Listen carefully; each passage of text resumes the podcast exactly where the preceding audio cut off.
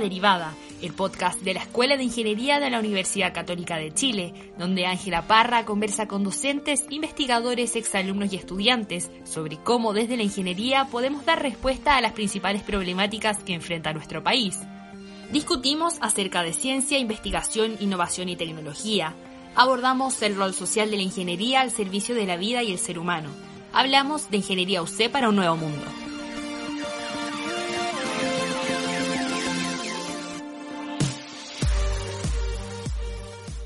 El desarrollo sostenible de las ciudades es cada vez una preocupación mayor en el mundo, debido al crecimiento exponencial de la población y su desplazamiento desde las áreas rurales a las urbanas. Hoy también se suman nuevos desafíos, producto de la crisis sanitaria mundial, y que nos obligan a repensar el desarrollo urbano. Ahora tomando en cuenta no solo el impacto en el medio ambiente, sino que también la necesidad del aislamiento social y nuevas medidas sanitarias. Hoy más que nunca es necesario un diálogo interdisciplinario y la contribución desde todos los sectores y en todos los aspectos de la vida urbana. ¿Cómo la ingeniería colabora en este nuevo modelo global sustentable? Sean todos muy bienvenidos y bienvenidas a este nuevo capítulo de la segunda derivada, el podcast de la Escuela de Ingeniería. Hoy la verdad es que tenemos una gran invitada, eh, a la profesora Lake Zagaris. Ella es académica del Departamento de Ingeniería, Transporte y Logística de nuestra escuela. La profesora Lake fue reconocida el año pasado, el 2019, como una de las mujeres notables del transporte en el mundo por la Agencia de Desarrollo y Cooperación Internacional GIS de Alemania. Hoy eh, conversaremos con ella acerca del desarrollo urbano sustentable, el rol de la bicicleta en esta crisis medioambiental y sanitaria que estamos viviendo. Bienvenida, profesora Lake. ¿Cómo está? Muchas gracias aquí estoy, viva aún, agradecida de lo que tenemos y tratando de ayudar en todos lados. De todas maneras, profesora, yo sé que usted es una fiel eh, usuaria de la bicicleta y siempre se ha ido en bicicleta al campus San Joaquino, ¿no? Ahora ya no puede usar la bicicleta debido a las cuarentenas totales y las restricciones. ¿Cómo ha sido este cambio para usted?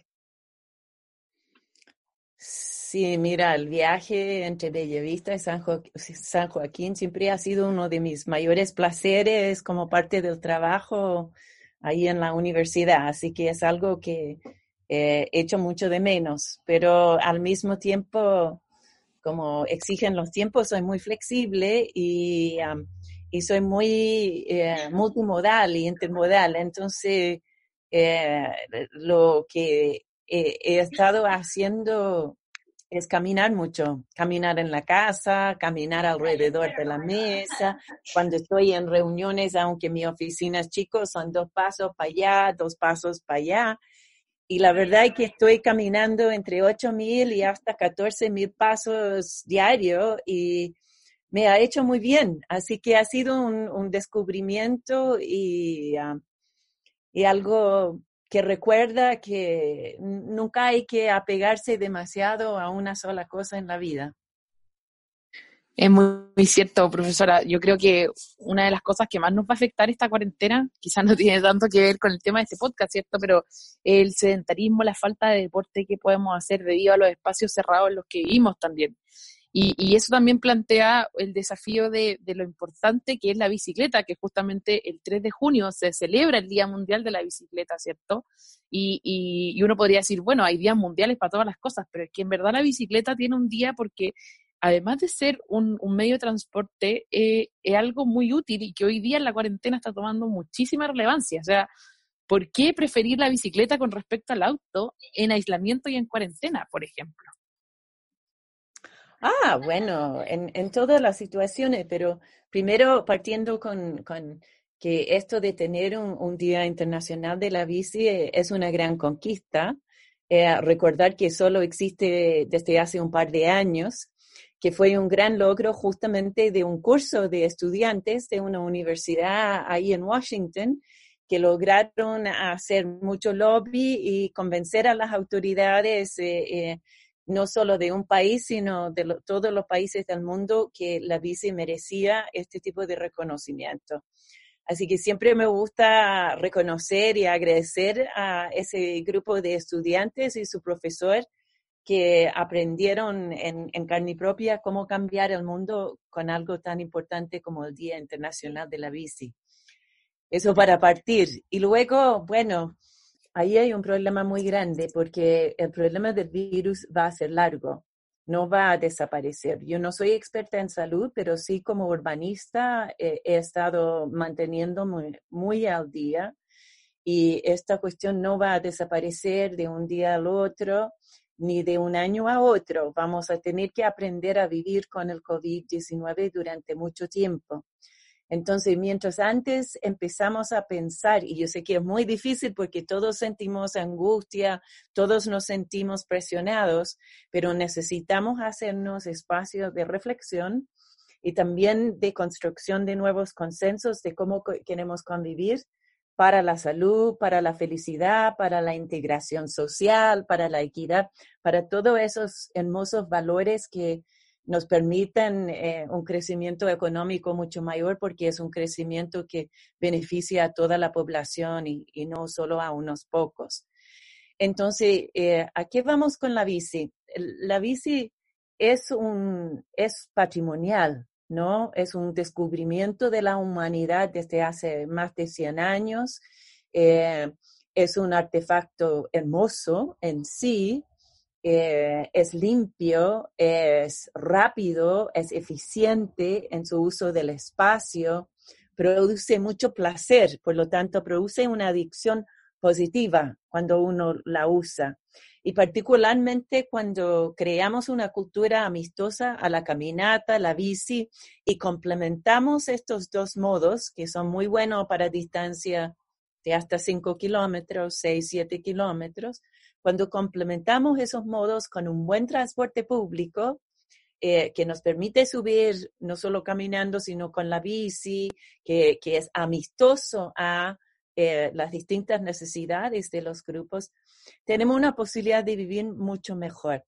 Entonces, frente al desafío del COVID, además, vemos que muchas ciudades, grandes, chicas, importantes, modestas, eh, ciudades en todo el mundo están eh, empezando a aplicar con una urgencia, una rapidez, aprendizajes que venimos desarrollando y acumulando eh, afuera, pero también hemos hecho un gran trabajo aquí en, en, el Centro de Desarrollo Urbano Sustentable CEDEUS de la PUC y con otros colegas de otras universidades. Entonces, sabemos que las calles se pueden usar con mucho mayor eficiencia si nosotros tenemos redes, redes eh, que favorecen la caminata y la bicicleta por sobre eh, el paso del automóvil. Hay algunos que piensan que el COVID va a significar que la gente eh, recurre mucho más al automóvil, pero la verdad es que hay ciertos umbrales y hay ciertos techos en el uso del automóvil. según la, la, última encuesta de origen-destino, solo un 40% de los hogares, no de las personas, de los hogares en la región metropolitana, tiene un auto. Y eso era antes de la crisis económica que ahora se nos viene encima. O sea, no es precisamente que van a salir a comprar autos un montón de familias que no los tenían antes. Entonces, el primero es que hay un techo en, en la adquisición del auto pero lo otro es que el auto eh, es tremendamente ineficiente para mover personas. Tener que tener media tonelada de metal, de vidrio, de motor, etcétera, para mover una persona o una persona y media, con todo el espacio que se requiere en las calles, pero también en cada origen, en la casa para estacionar, en la escuela o en, la tienda para estacionar, en el trabajo para estacionar. Eso pasa a ser una locura y un lujo que es impensable. Es impensable en este momento seguir construyendo ciudades para eso, porque además todas las medidas o las iniciativas que buscaban hacer más eficiente el automóvil, el Uber, el taxi, los colectivos que son tan importantes en las ciudades de provincia, en prácticamente todo el país, eh, el autocompartido pasa a ser prácticamente imposible por el tema de distanciamiento. Entonces, el imperativo de crear sistemas de, nuevos de distribución del espacio para la salud y el bienestar y la equidad eh, es más urgente que nunca. Sí, profesora, usted justo nombraba, eh, bueno, que en realidad pasa mucho con las sociedades, que en, estos casos como el coronavirus nadie puede estar preparado, pero en general somos mucho más reactivos que preventivos y eso hace que no solo el transporte público, yo, creo que uno piensa en las veredas también y se da cuenta que son angostísimas, no están diseñadas para poder estar a un, un distanciamiento social. La autopista, las calles y lo que mencionaba el auto, entonces al final uno se pregunta cómo, cuáles son las políticas públicas que nos faltan para repensar la ciudad completa y hacer que, la ciudad esté finalmente más preparada para las cosas que, que puedan venir, que, insisto, son inciertas, pero aún así previamente en el estallido social ya habían salido ciertas demandas sobre la desigualdad de las ciudades, la segregación urbana. Entonces hay cosas que se pueden hacer. ¿Qué, podemos hacer? Bueno, hay muchas cosas que se pueden hacer, pero antes que nada quiero decir que, que claro, es una sorpresa esto, pero no es una sorpresa. ¿ah? O sea, yo que vengo estudiando ciudades y temas, o sea, sabemos desde hace, desde los 70 que hay límites para el crecimiento, por ejemplo. Y sabemos desde hace 20 años que hemos estado pasando no un límite o otro límite, sino muchos límites. Y eso uno sabe, según la disciplina, uno sabe qué significa eso. Hace un año atrás sabíamos por, eh, eh, un estudio internacional que se viene haciendo durante mucho tiempo que se, estamos en riesgo de, de perder hasta 8 millones de especies. O sea, con todo lo que eso significa para la biodiversidad, para la producción de alimentos, para la seguridad de la cadena alimenticia, etcétera. Y similarmente, desde hace 20 años, o un poco más incluso, se viene advirtiendo que viene una próxima pandemia. ¿ah?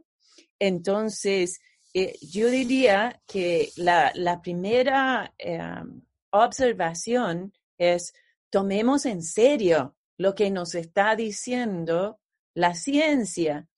Claro que seamos críticos, claro que criticamos, pero tirarla por la borda y actuar como, como si no existieran esas advertencias es muy peligroso. Y si ya fue peligroso hace 20 años, allí teníamos mucho más tiempo para adaptarnos y cambiarnos de lo que tenemos ahora. Entonces, ahora todavía tenemos un poquito más de tiempo de lo que vamos a tener en seis meses o un año más tenemos que planificar ahora y tenemos que planificar a fondo. ¿ah?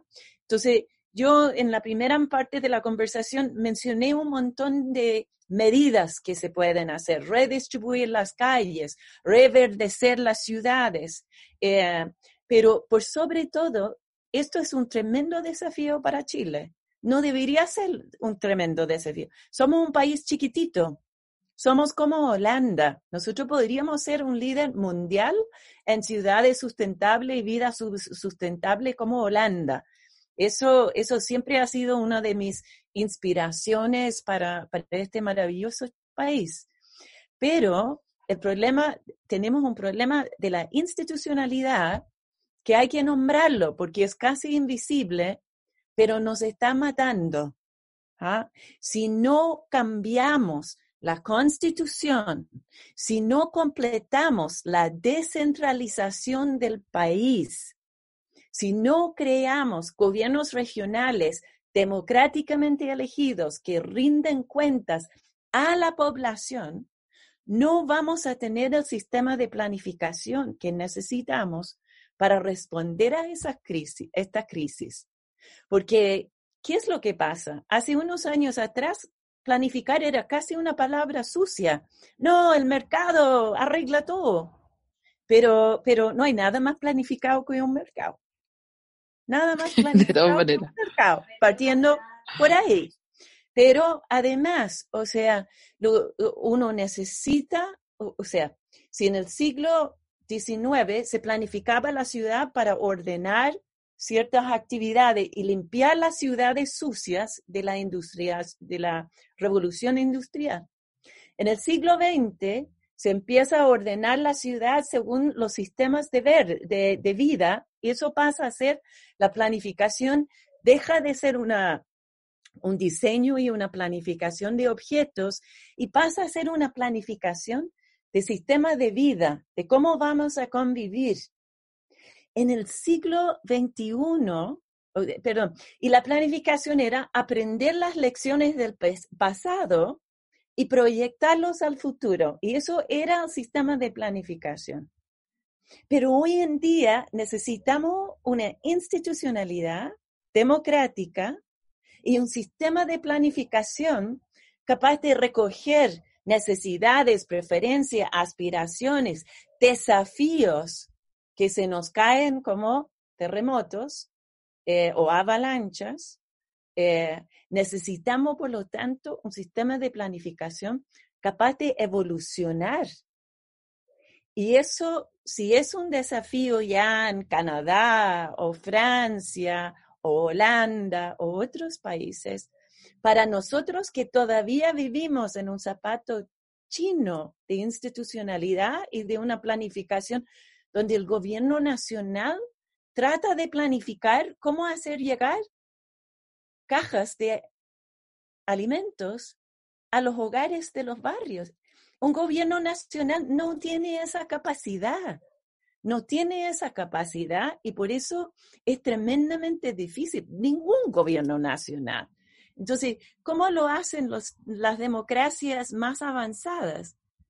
Se tiene una cadena donde el gobierno nacional apoya a los gobiernos regionales que están coordinando con los municipales, que coordinan con la junta de vecinos, que coordinan con todos los actores vivos en el barrio.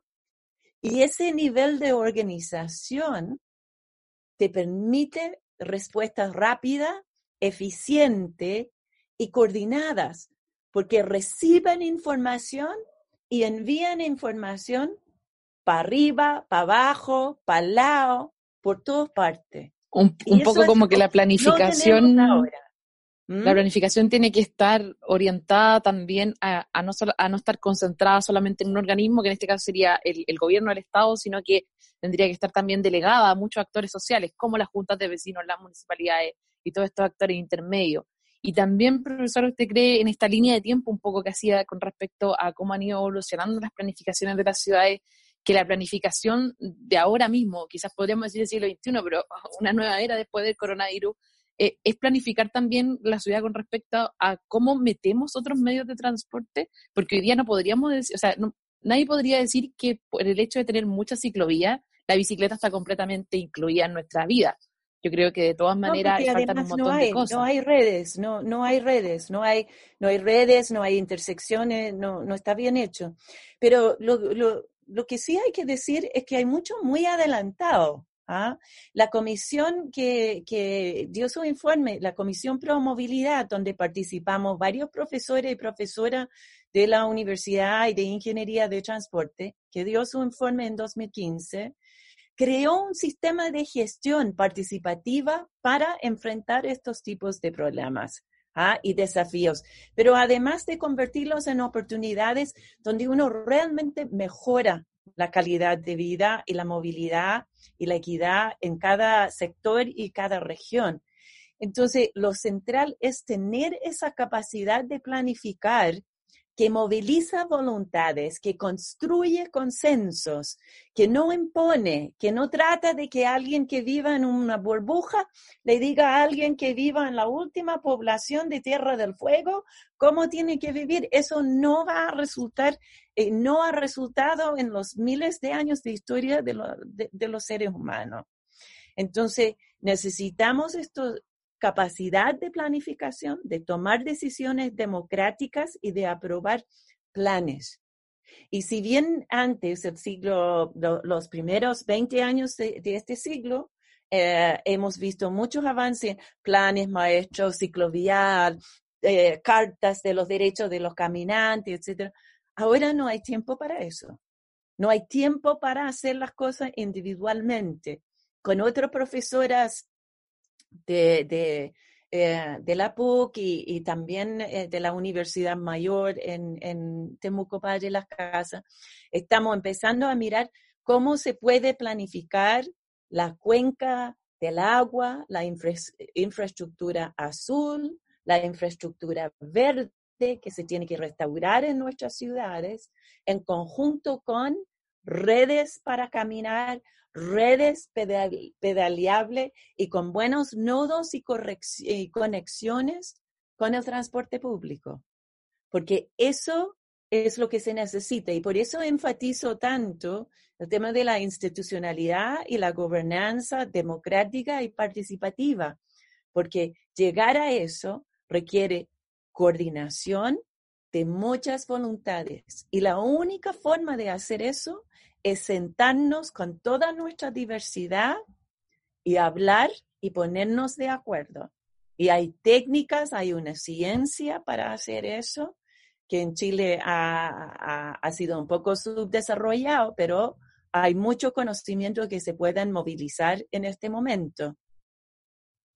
De todas maneras, yo creo que un poco también lo que ustedes hacen en, en CEDEUS, ¿cierto? El Centro de Desarrollo Urbano Sustentable que nombrar al principio, que está lleno de investigadores multidisciplinarios, justamente poniendo estos temas en la palestra y, sobre todo ahora que, que el, el, transporte público, diría yo, que es uno de los que se ha visto bastante afectado con respecto a la cuarentena, ya que a, la última encuesta estadística salió que el 81,6% eh, de, la, de las personas que habitualmente usaban el transporte público ya no lo están usando. Entonces, yo creo que todos nos preguntamos cómo volver al transporte público si sabemos que tanto en el metro como en los buses o micros hay hacinamiento. ¿Cómo volver sabiendo que la persona que está al lado y, todas las personas que están al lado pueden estar contagiando eh, el coronavirus? Porque como usted decía hace algún momento, no se va a ir tan fácil, ¿cierto? Bueno, yo creo que el problema mayor son los sistemas de metro. Yo creo que los sistemas de metro fueron una tecnología impresionante a fines de los 1800, a principios de los 1900 y buena parte del siglo pasado, del siglo XX. Pero, o, o sea, ¿cuáles son los patrones de contagio del virus? Se acumula en espacios cerrados hasta llegar a la carga viral capaz de contagiar a las personas. Entonces, esa es una combinación de cuánto virus se está expelando con la, respiración al espacio cerrado y cuánto tiempo uno pasa en ese espacio. Los metros, que son subterráneos, tienen sistemas de em, eh, refresco del aire muy limitados no tienen muchas opciones. O sea, tú estás en un carro de metro, 20 minutos, 30 minutos, 40 minutos, y tú estás expuesta a una carga viral que aunque no haya nadie que esté tosiendo ni estornudando, puede llegar a ser muy contagioso y te puede eh, enfermar. En el caso de los buses, tenemos más opciones y particularmente en Chile y, o la mayoría de las ciudades chilenas por el clima que tenemos. Porque primero tenemos paraderos que en general son abiertos y hasta ahora, porque el conocimiento se está generando con mucha rapidez también y uno siempre tiene que advertir, según lo que sabemos hasta ahora, eh, son prácticamente cero los contagios en el aire libre. ¿ah? O sea, las actividades en la calle, un paradero que esté abierto, donde circula el aire, eh, tiene mucho menos probabilidad de contagio. Si uno además agrega a eso el uso de la mascarilla, no para que no te llegue el contagio, sino para que tú, que puedes ser eh, contagioso sin saberlo, tú respiras y no estás expulsando el aire, eso es la, gracia de la máscara. Esa es la protección. Y ahora eh, estuve revisando de nuevo hoy día. Hay cada vez más evidencia más sólida que la máscara sí cumple esa función. Incluso una máscara eh, de tela, de tela, doble o triple, etcétera, es, no es un 100%, pero sí un 80%, y reducir en un 80% la cantidad de virus que te llega, baja la probabilidad de que te llegue la carga viral que es necesario para contagiar. Entonces, eh, las posibilidades de trabajar con el sistema de transporte público son, es un desafío, pero el transporte público lo necesitamos. Eh, lo necesitamos para la sustentabilidad, para el cambio climático, para la eficiencia energética, para la economía, para todo. No, no es una opción descartarla. Entonces, tenemos que hacerla segura. Eso puede significar que quedamos con buses abiertos o con ventanas que tienen que estar abiertos en momentos en los cuales hay brotes de virus, que no necesariamente siempre va a ser el coronavirus, por ejemplo. O buses como lo que habían eh, antes, donde el segundo piso está abierto al aire y el, primero no. Eh, puede, sin duda, significa que hay que bajar los niveles de hacinamiento de todas maneras, se tiene que tener un, eh, permitir un distanciamiento de un metro, un metro y medio entre pasajeros. Pero lo otro, hay una cosa, hay un instrumento de planificación urbana que en Chile, de nuevo, no es coordinado con la planificación del transporte y es casi una vara mágica para resolver muchos problemas porque no todas las necesidades de la población se tienen que resolver con viajes largos, ¿no? Los viajes de cuidado en, en, Santiago, por lo menos, que es donde tenemos muy buenos datos y hemos podido analizarlo, eso es la categoría más importante, más grande de viajes diarias en la ciudad. Casi la mitad de los viajes son viajes de cuidado. Entonces, eso significa que con mecanismos de uso de suelo, de tener almacenes, de fomentar esta cultura de los pequeños almacenes que además distribuyen en vez de concentrar el ingreso. Son, son beneficiosos socioeconómicamente. Eh, tener buenos almacenes en todos los barrios y tener una buena cadena logística que resguarda el higiene, porque eso va a ser central, y que la gente pueda irse caminando o con bici o con bici taxi o con bicicarga hacer las compras. Otro elemento increíble que tenemos, y es otro elemento patrimonial de las ciudades chilenas, son las ferias libres. Las ferias libres, al aire libre. ¡Oh! ¡Oh! Sistema de compra con gente súper simpática, que te presten recetas, que te venden las cosas al aire libre. Entonces, ¿Qué significa? Reorganizar la calle, las plazas, para que la feria libre tiene todo el espacio del mundo y no está apretado entre una fila de auto estacionado y una vereda súper angosta. No, dale toda la calle, dale el espacio que necesitan, ayúdenles con los temas de higiene, porque igual hay que cuidar el tema de la higiene. Pero ahí tenemos un instrumento de, seguridad alimenticia, pero además de apoyo social, de alegría, de salud mental, que va a ser más importante que nunca en esta nueva ciudad que tenemos que co-crear. de todas maneras, profesora, yo creo que podríamos realmente estar hablando muchísimo de las ciudades y cómo lo replanteamos yo creo que los oyentes nos van a pedir una parte 2 de este podcast, pero como también tenemos que ser fieles al tiempo, eh, yo quería rescatar, eh, cierto, quizás la gente nos está escuchando y se pregunta, bueno, pero ¿qué tiene que ver la ingeniería con todo esto? Y en realidad todo el podcast ha sido de soluciones que son realmente ingenieriles, pero que como decíamos en la editorial, van acompañadas de un trabajo multidisciplinario con muchas otras personas que entiendan también la sociología, la antropología y cómo se mueven las ciudades que no le corresponde solamente al ingeniero, sino más que nada le corresponde a los ciudadanos y ciudadanas de cada una de las ciudades. Así que le quiero agradecer. Eh, muchísimas gracias por haber estado hoy en este capítulo especial del podcast, ¿cierto? En esta pandemia que estamos viviendo y en esta nueva ciudad que ojalá se nos aproxime luego y contarle a la audiencia también que el próximo capítulo que vamos a tener eh, va a estar de invitado el profesor Marcelo Alenas. Él es director del Instituto Milenio el Fundamento de los Datos y vamos a estar conversando del uso de los datos, que es muy importante para esta pandemia del COVID. Muchas gracias, profesora Lake, nuevamente. Bueno, un placer. Muy rico compartir con ustedes. Muchas gracias. Chao, chao. Chao.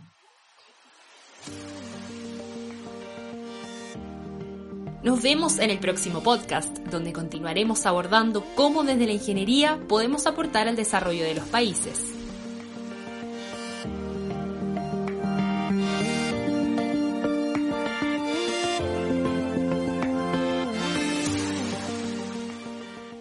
Las opiniones vertidas en este podcast son de exclusiva responsabilidad de quienes las emiten y no de este canal.